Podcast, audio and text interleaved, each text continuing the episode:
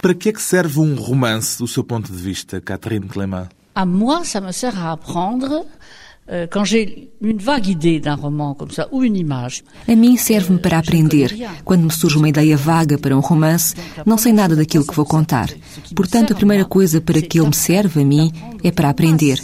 Para aprender imensas coisas sobre os continentes, sobre as épocas históricas, sobre os animais.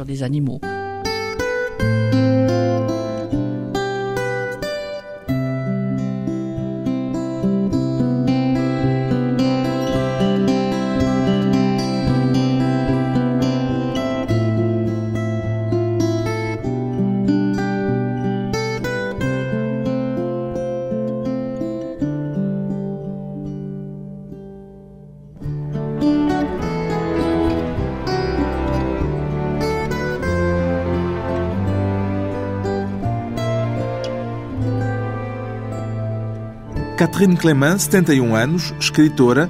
Que papel é que, no seu entender, o romance tem ainda nesta época dominada pela imagem, Catherine Clément? Moi, je raconte des histoires qui ne peuvent pas être mises en image. Eu conto histórias que não podem ser postas em imagens. Já muitos cineastas tentaram transferir os meus romances para o ecrã, mas depois isso revela-se demasiado caro, demasiado grande, demasiado vasto. Portanto, aquilo que eu conto não pode ser contado em imagens e acaba por vir preencher, não digo uma falta, mas algo que não existe. Tenho a impressão de estar a preencher um vazio que não pode ser preenchido pelo audiovisual, nem sequer por uma conferência ou por um documentário. Um documentário seria incapaz de nos restituir tudo isso. Na sua resposta falou-me apenas dos seus romances, mas o âmbito da minha pergunta era um pouco mais geral. Ainda reconhece ao romance um papel social importante hoje em dia? Bem, aí vamos entrar numa discussão muito longa. Há, de resto, neste momento, um movimento de revolta em França nesta rentrée literária. É uma revolta dos críticos e creio que também dos leitores pelo facto de a designação romance estar a ser dada a livros que são ou simples narrativas em que alguém conta a sua infância. Tudo bem, é uma narrativa. Alguém conta uma coisa qualquer que lhe aconteceu. Isso é uma narrativa autobiográfica. Mas isso são livros que não são romances. Isto é, onde nada é inventado. Apesar de tudo, é preciso que haja invenção num romance. Um romance é feito para, e vou usar uma palavra de que gosto muito, para embelezar o real, não para o reproduzir tal e qual. Portanto, não posso responder de forma exata a respeito da função social do romance, porque, pelo menos em França, dá-se a designação de romance a tudo aquilo que se quer vender.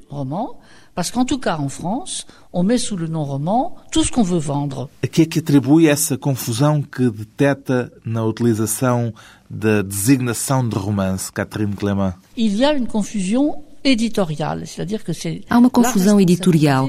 Cabe aos editores franceses a responsabilidade de deixarem de chamar romance a algo que nada tem a ver com o romance europeu. O bom velho romance europeu, nascido no século XVI em Espanha e que se expandiu depois por toda a Europa. Ou, se preferir, nascido no século XII, um pouco por toda a Europa, na forma de lendas e de coisas inventadas. Sabemos do que vamos à procura quando compramos o romance. Compramos a possibilidade de ler uma história. Lire une histoire. Para si, o que define no romance é a história que ele conta. Une histoire.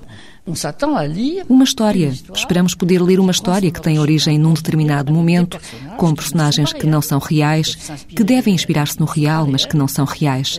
Mas eu estou espantada. Nunca ninguém me fez essa pergunta em França. Sim, há um problema com a função do romance.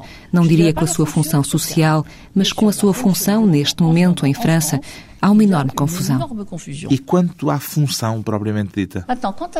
Sociale, Quanto à função social, eu pensaria antes na questão do livro em geral, não apenas do romance. Está entre aqueles que falam de uma crise do livro ou entre os que pensam que é significativo que nunca se tenha editado tanto como se edita hoje? Em França não existe uma crise da leitura. Todos os anos os livreiros e os editores dizem é terrível, a leitura está em queda. Depois, quando se fazem as contas no fim do ano, é sempre a mesma coisa. Não há, bem, pode haver um mês ou dois melhores ou piores, avanços e recuos, mas quando se fecham as contas do ano, a situação de conjunto não se altera. Portanto, não direi que há uma melhoria nas taxas de leitura, porque elas elas nunca tombaram. Portanto, aquilo a que se chama em França a livraria, ou seja, o comércio dos livros, vai muito bem. O mais preocupante são os profetas. Há muitos profetas, também os devem ter aqui em Portugal, que nos dizem o livro em papel está acabado, agora é o suporte eletrónico que vai passar a dominar. Maintenant, c'est le support électronique euh, qui va l'emporter. Não acredita nessas profecias? Ah.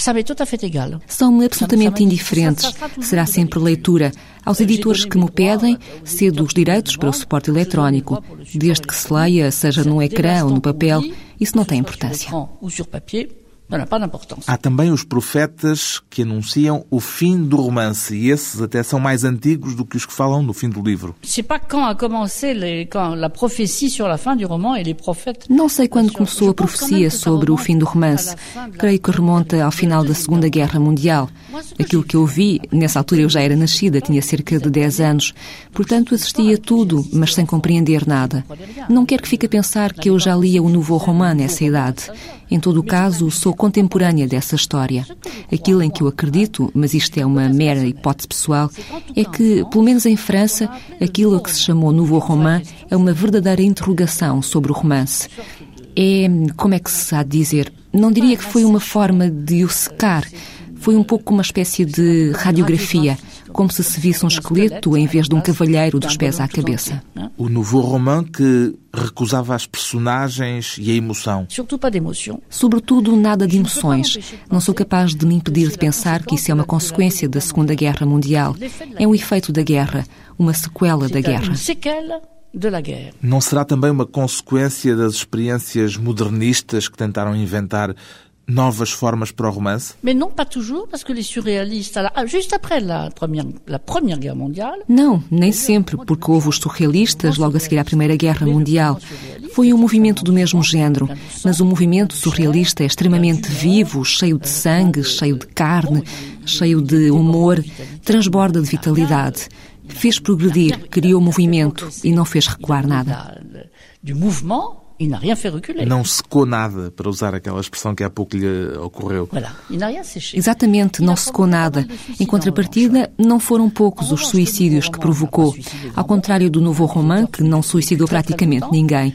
Os seus autores viveram até tarde e, pouco a pouco, esses autores do Nouveau Roman foram se tornando mais acessíveis ao público. Rob Grier, nem por isso. Rob Grier, não tanto, mas Nathalie Serrault sim, e ao trajeto de Marguerite Duras, que é espantoso.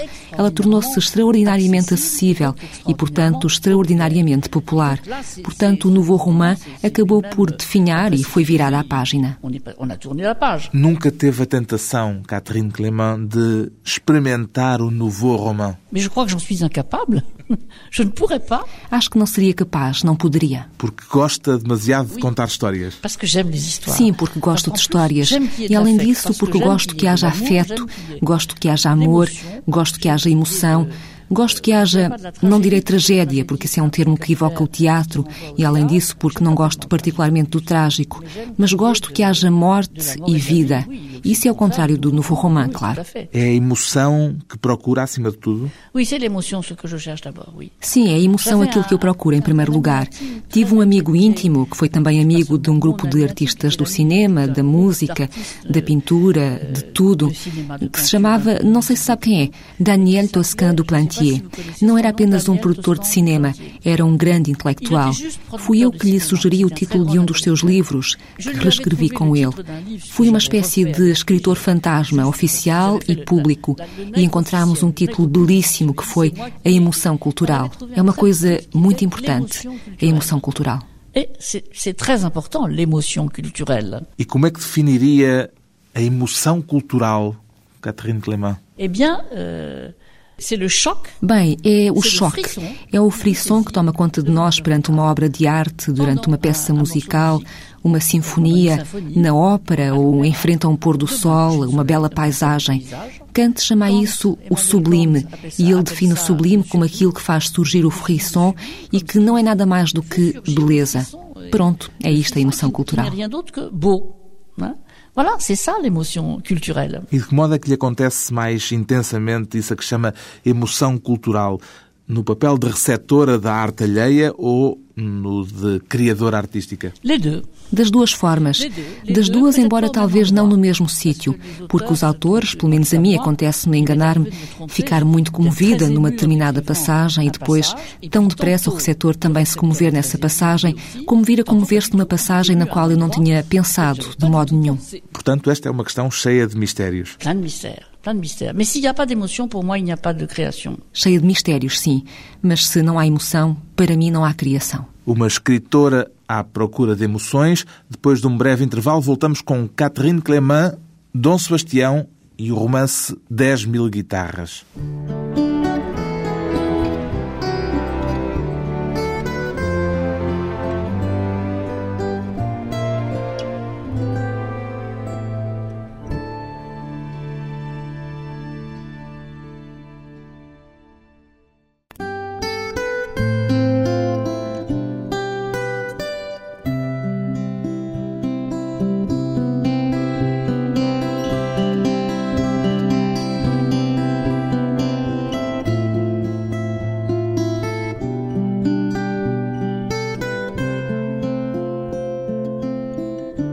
Regressa à conversa com a escritora francesa Catherine Clément, a autora do best-seller A Senhora, agora com um novo romance, 10 mil guitarras, um romance que volta a dedicar-se a um tema da história portuguesa, o sebastianismo.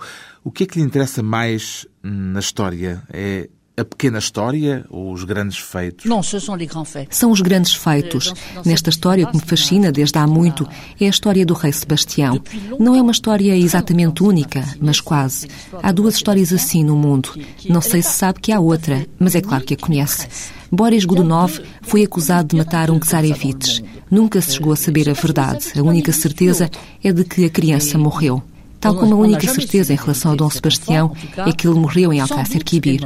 Ou talvez não. À peu près comme le roi Sébastien, sans doute est mort à Alcácer-Quibir, mais peut-être pas. Hein? Acredita que, tal como a história de Boris Godunov, a de Dom Sebastião também poderia dar uma ópera? Há uma ópera chamada Dom Sebastião. Ela já existe, sim. Existe e eu até já a ouvi e li o libreto. É magnífica, é uma ópera formidável. Mas o que é que vê de tão semelhante entre a história de Dom Sebastião e a história de Boris Godunov. de même que Dom Sebastião a eu d'innombrables faux. Do mesmo modo que houve inúmeros falsos Dom Sebastião que regressaram ao longo de quase um século, o mesmo aconteceu na Rússia, quase na mesma época, um pouco mais tarde. Houve falsos czarevites que regressaram e houve mesmo um que subiu ao trono, tal como chegou a haver um falso Dom Sebastião que foi reconhecido pelo Papa. É uma história incrível. Portanto, toda a história da personalidade do rei Sebastião é um grande facto histórico em si mesmo. Basta pegarmos neste rei, neste jovem rei, naquilo que ele foi e naquilo que ele fez, para termos um imenso facto histórico. Depois, as consequências da sua desaparição tornaram-se um facto histórico em quase toda a Europa. É um facto imenso. Ah, ça, c'est un, un, fait historique dans toute l'Europe. C'est un fait massif. Como é que nasceu o seu interesse pela história de Dom Sebastião, Catherine Clément? Bah, bah, la première fois que je suis venue au Portugal, c'était en 1900. A primeira vez que eu vim a Portugal foi em 1964. Já foi há muito tempo. Ao ir a Sintra, fiquei fascinada. Simplement. Et je suis restée médusée, je ne sais pas pourquoi. No palácio? Non, dehors. Não, cá fora. O que é ainda mais bizarro, porque não há nada de majestoso naquele palácio. É curioso, é divertido, é simpático, mas não representa o rei Dom Sebastião. E, no entanto, tive esta impressão logo da primeira vez. Teve de imediato a percepção de que aquela história lhe interessava em termos literários? Não de imediato. Disse para mim mesma: este é um lugar mágico e este rapaz, a que na altura eu chamava este tipo, é realmente muito interessante. Depois, uns anos mais tarde, quando estava em Belmonte para o lançamento de A Senhora, o primeiro dos meus romances que teve tradução portuguesa. Pour sortir euh, A Senhora hein, qui était le premier des romans de mes romans qui était traduit en portugais. E esse também é um romance acerca de uma figura histórica nascida em Portugal. Neo-Portugal. Sim, nascida em Portugal e que, como jovem rei, deixou o país muito cedo. Estivemos, portanto, em Belmonte com uma comitiva de jornalistas e nevava.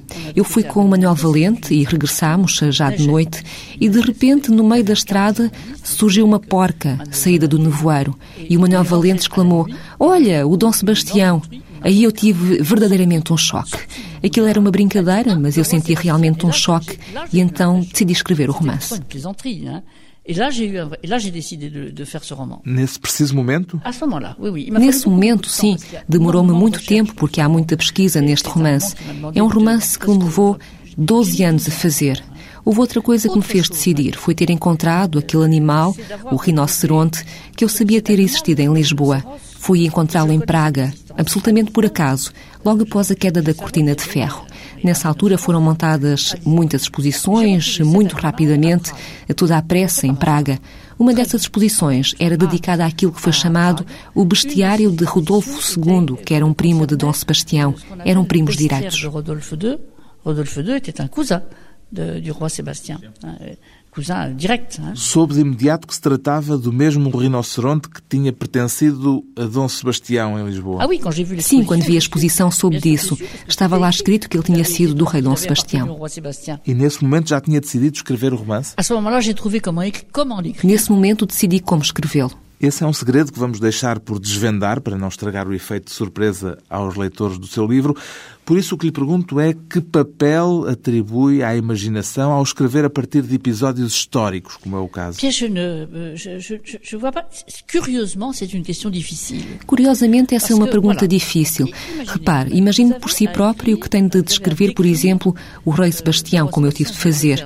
Não sei se a minha descrição é realista, mas imagine isto em relação a qualquer personagem da história do seu país. Talvez tenha visto uns retratos, mas nunca viu essa figura a andar, sabe apenas aproximadamente de que cor ela tem os olhos. É preciso animá-la. Euh, euh, il faut l'animer. É aí que entra a imaginação. Ah, il faut lui trouver une voix. É preciso encontrar para ela uma voz. Que tipo de voz teria? Como eram os olhos dela quando se moviam?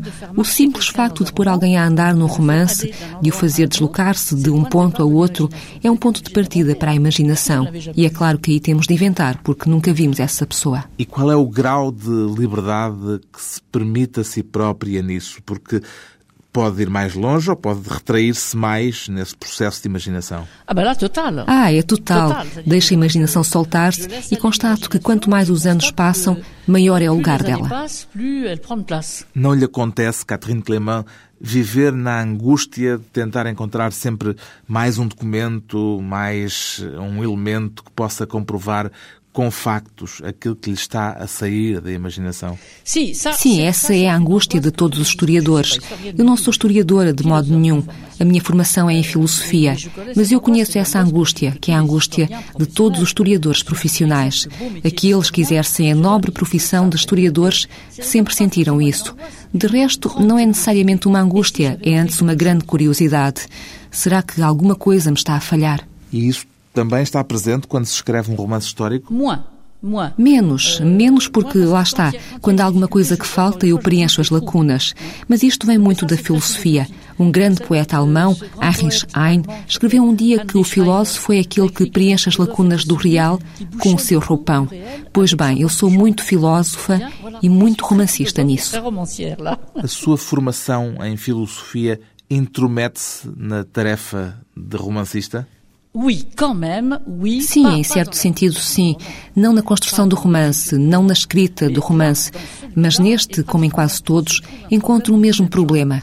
Quando foi preciso compreender o que era a cabala cristã, que durante o século XVI coexiste com a cabala judaica, senti-me grata por ter tido uma formação filosófica, porque a cabala cristã é algo extremamente difícil de entender. Essa questão da cabala também não lhe seria inteiramente estranha de todo, porque é meio judia por via materna.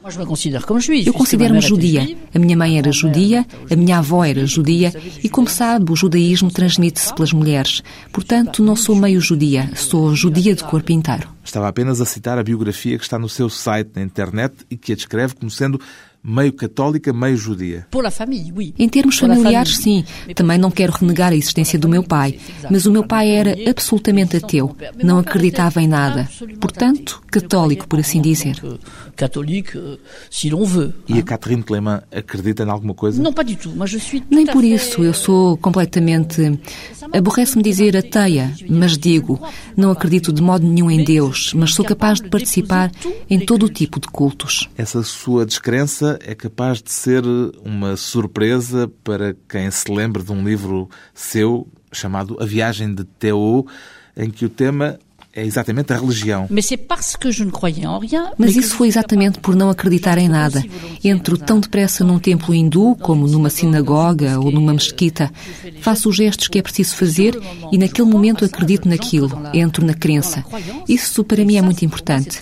Mas não adiro à ideia de Deus. Sabe, no mundo há milhares de milhões de indivíduos como eu que não acreditam em Deus e que praticam os rituais e que são simplesmente praticantes sem fé. Voltando ao seu romance, Catherine Clément, outra curiosidade que encontrei nele foi o facto daquele rinoceronte, tão importante na história, corresponder a uma aproximação a outra das marcas fortes do seu percurso pessoal, a Índia. Isto porque aquele rinoceronte veio da Índia. Esta coincidência com a importância que a Índia tem na sua vida, imagino que não terá sido um acaso. Não, não. Ele é... Não, a existência desse rinoceronte é conhecida. Não sabemos em que dia ele nasceu, mas sabemos qual foi o ano do seu nascimento. Tal como sabemos em que região da Índia ele nasceu. Eu não inventei isso.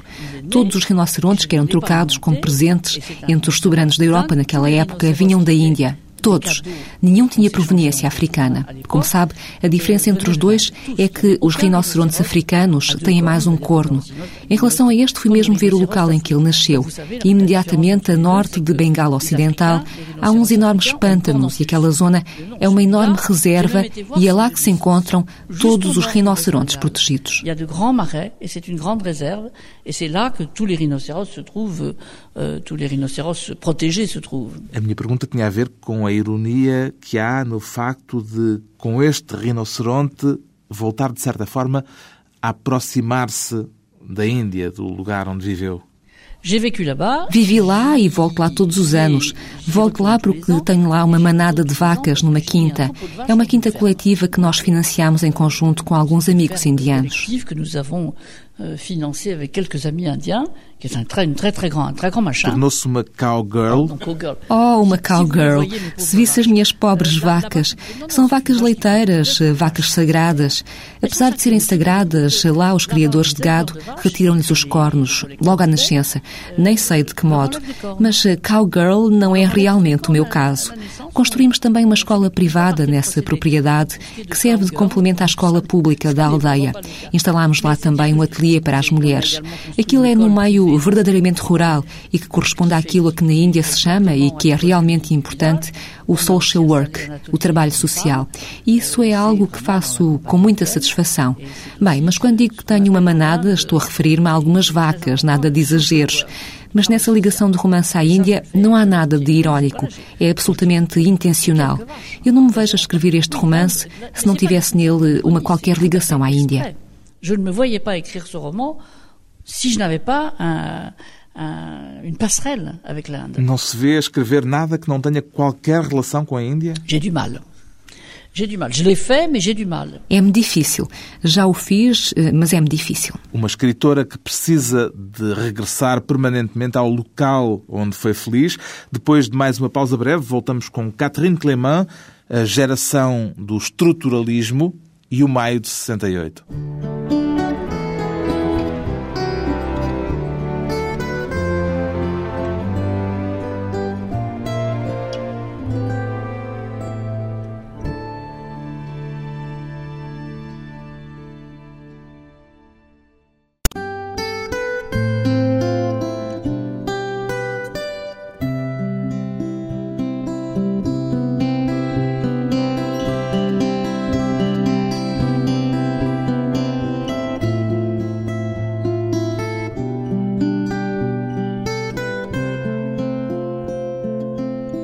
Convidada hoje para a conversa pessoal e transmissível a escritora francesa Catherine Clément, a autora do romance 10 mil guitarras.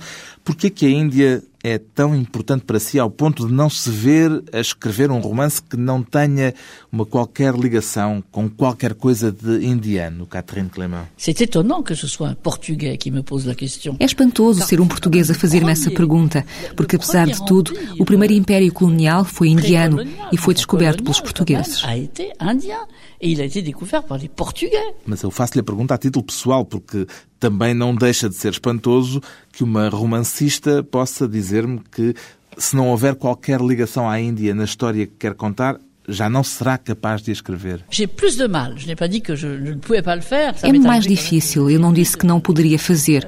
Já me aconteceu. Mas é-me mais difícil. O que pretendo saber é o que me liga à Índia. Pois bem, é a democracia, a liberdade e o caos, a desordem. Gosta da desordem, Catherine Clément? Julgo que a Índia nos faz compreender que a ditadura é a ordem. É uma ordem que não deixa qualquer espaço disponível para a desordem. É isso que é mortal. Aquilo que a Índia nos faz perceber a cada momento, a cada instante, de uma forma intensa, é de que modo a democracia e a liberdade estão ligadas ao caos. Pois bem, aquele país é um milagre perpétuo. É um país em permanente improvisação? Non, non, pas du tout. Não, de modo nenhum, não se trata de improvisação. É uma espécie de, como é que poderemos dizer, de gênese. É uma forma diferente de planear, não diria que se improvisa. Nos momentos finais, quando está quase, as coisas ficam prontas. Por exemplo, ao longo da vida, ocupei funções como responsável pela política cultural do meu país, da França, no exterior. Levei um balé extremamente moderno, tanto a Nova York como a Nova Delhi. Em Nova York, num dos maiores teatros da cidade, com técnicos, tecnologia, tudo o que há de mais moderno. Em Nova Delhi não há um teatro, há uns auditórios sem palco e, portanto, constrói-se o palco com enormes bambus, bambus com 20 centímetros de diâmetro.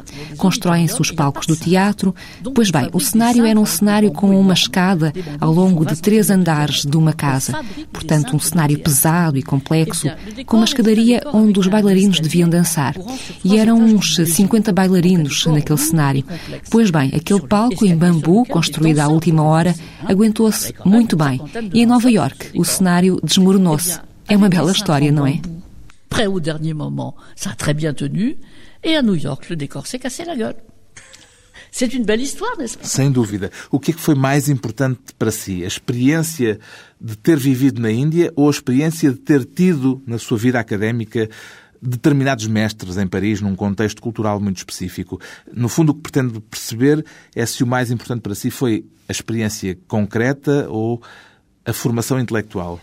Eh Bem, antes ainda quero acrescentar algo à Índia, que é a minha experiência africana. Também vivi em África e tenho dois pés, um pé indiano e um pé africano. Não me imagino caminhar sem um desses pés. Ambos são igualmente importantes para mim. E isso foi mais importante na sua vida do que a sua formação académica? Não, não é mais importante. Creio que tive muita sorte, ou talvez também uma certa sabedoria, quem sabe, com uma longa formação intelectual tão completa quanto possível. Por isso, estudei com a maior parte dos grandes mestres. Ainda por cima, em muitas ocasiões, tive-os quase exclusivamente só para mim. Tive muita sorte. Foi um acaso. Presque pour moi toute seule. J'ai eu beaucoup de chance, ça c'est un hasard. Em linhas gerais, pode-se dizer que apanhou os grandes mestres do estruturalismo. Les maîtres du structuralisme et du post-structuralisme, les deux. Os do estruturalismo e os do pós-estruturalismo, ambos. Conheci Michel Serre quando ele tinha 29 anos e eu tinha 20. E eu era a única aluna dele, portanto tive-o praticamente só para mim. Ele não é um estruturalista em sentido estrito, ele encarna uma outra dimensão. Au sens strict, il, incarne une autre dimension. Donc, pas forcément seulement structuraliste. Aquilo que eu pretendia perceber é a correlação na sua vida entre a experiência prática e a formação intelectual. Ouça, houve um momento em que eu tomei uma decisão que arrastou tudo o resto. Foi no momento em que eu era uma jovem professora da Sorbonne. No momento em que decidi que não poderia continuar a ensinar em condições lamentáveis. Isso foi durante o maio de 68? Non, non, non. Dix ans plus tard. Não, dez anos mais tarde, ou melhor, oito anos mais tarde, em 1976. A universidade tinha sido alegremente destruída. Intelectualmente estava tudo bem, mas materialmente materialmente aquilo era abominável. E eu não podia continuar a ensinar assim. Estava farta de dar aulas e um dia fui fazer um curso para subir de posição, numa manhã logo muito cedo, sem luz, sem aquecimento, e estávamos no inverno. Pas de lumière, pas d'électricité, je veux dire, pas de carreaux et pas de chauffage. Et on était en, en hiver. E ainda eram consequências do maio de 68? Oui, oui, c'était de lointaines zones, enfin de loin. Sim, era a punição do governo contra a universidade. As universidades foram punidas materialmente. Le- le- les universités ont été matériellement punies. Como é que viveu esse período do maio de 68, Catherine Clément? J'étais déjà jeune prof. Eu já era uma jovem professora, já não era estudante. Isso altera as coisas. Tinha duas crianças que já não eram assim tão pequenas e também isso muda as coisas. Portanto, vivi aquilo numa tensão permanente entre uma grande cólera e uma grande angústia. Mas sem alegria. De Alguma de vez em quando, mas para quem era casado, quem tinha crianças e quem já tinha um emprego, não era bem a mesma coisa, apesar de tudo. A Catherine Clément pode dizer-se então já era uma burguesa nessa altura. J'avais 10 ans de plus, j'ai commencé très tôt. Hein, je... Tinha mais 10 anos, eu comecei muito cedo. E depois houve dois momentos no maio de 68. O início foi formidável. Todo o mês de maio, no período em que as pessoas falavam umas com as outras, foi ótimo. O mês de maio foi tão extraordinário quanto o mês de junho foi horrível. Porque então as coisas tornaram-se violentas, tensas. Teve início a repressão. De Gaulle, esse monumento, fez um trabalho bem sujo. Foi um período muito penoso, extremamente repressivo. E disso não gostei nada. Há realmente duas fases distintas. O mês de maio, que me pareceu delicioso, e o mês de junho, que achei terrível. Aí os estudantes começaram a fazer as neiras. Et le mois de juin que j'ai trouvé terrible. Et là, les étudiants ont commencé à faire des bêtises. Em que momento é que encarou a literatura como uma porta de saída para a sua ocupação pessoal depois de ter deixado a universidade? Eu nunca encarei a literatura como uma ocupação, nem como uma porta de saída. Aconteceu-me por si própria, saindo-me dos dedos. Isto depois de eu já ter escrito uma dezena de livros extremamente sérios sobre Lévi-Strauss, sobre Lacan, sobre o estruturalismo, sobre isto e aquilo. Euh. Teve vontade de se divertir um pouco mais com aquilo que escrevia? Peux pas, j'en Não, não faço ideia de como retrouvée isto aconteceu. Dei-me conta que estava a escrever o meu primeiro romance às escondidas, num caderno. Não lhe posso dizer mais do que isto. Mas não direi que isso era uma porta de saída, porque para mim era uma necessidade. Porque é que começou a escrever ficção às escondidas? Eu não precisava de me esconder de ninguém, o mais engraçado é isso. Às escondidas, não sei porquê. Ninguém me impedia de modo nenhum, mas ainda assim filo às escondidas. Sentia-se de algum modo como se estivesse a pecar, como se escrever um romance fosse pecado? Como um pecado, não, bêtise, mas como uma parvoíce, sim. Julgo que o aspecto de o fazer às escondidas é muito importante quando se escreve ficção, quando se escrevem romances. Acho isso importante. Estamos, de facto, num pequeno escritório a que ninguém tem o direito de aceder. Isso é certo. Isso, sim, isso é muito importante. Tendo a história, o passado, um papel tão importante nos seus romances, pretende, de algum modo, que os leitores possam tirar ilações daquilo que lhes dá a ler, extrapolando para os nossos dias essas situações que estão no livro? Não, não creio. Não me parece que um romancista tenha o direito de dar lições a ninguém. Repare no que aconteceu a Tolstói, ao grande Leo Tolstói. Le grand Léon Tolstoy. Com Ana Karenina. Non, Não, em Guerra e Paz ele não se colocava este tipo de questões. Diz-se que ele terá tido a intenção, ao escrever o Ana Karenina, de escrever um romance com o objetivo de condenar o adultério. É um pouco mais complicado do que isso, apesar de tudo. Isso era o que ele queria fazer e que não conseguiu porque se apaixonou por Ana Karenina. Ele queria fazer dela uma mulher vulgar, mas não foi capaz. É depois, quando ele começa a tornar-se um profeta da não-violência e quando escreve textos que já não são de modo nenhum romances, embora sejam inventados, mas que são acima de tudo proféticos, eh, morais. Bem, é lá com ele. Mas eu penso que ele está errado. Creio que não é isso que se deve fazer. Acho que um romancista não deve conceder a si próprio o direito de dar lições, seja a quem for. Em contrapartida, o leitor, por seu lado, tem todo o direito a ler os livros como quiser. O que é que pede aos seus leitores, Catherine Clément? De lire et de prendre plaisir à ce que j'ai écrit. Rien d'autre. Que leiam e que tenham prazer com aquilo que eu escrevi.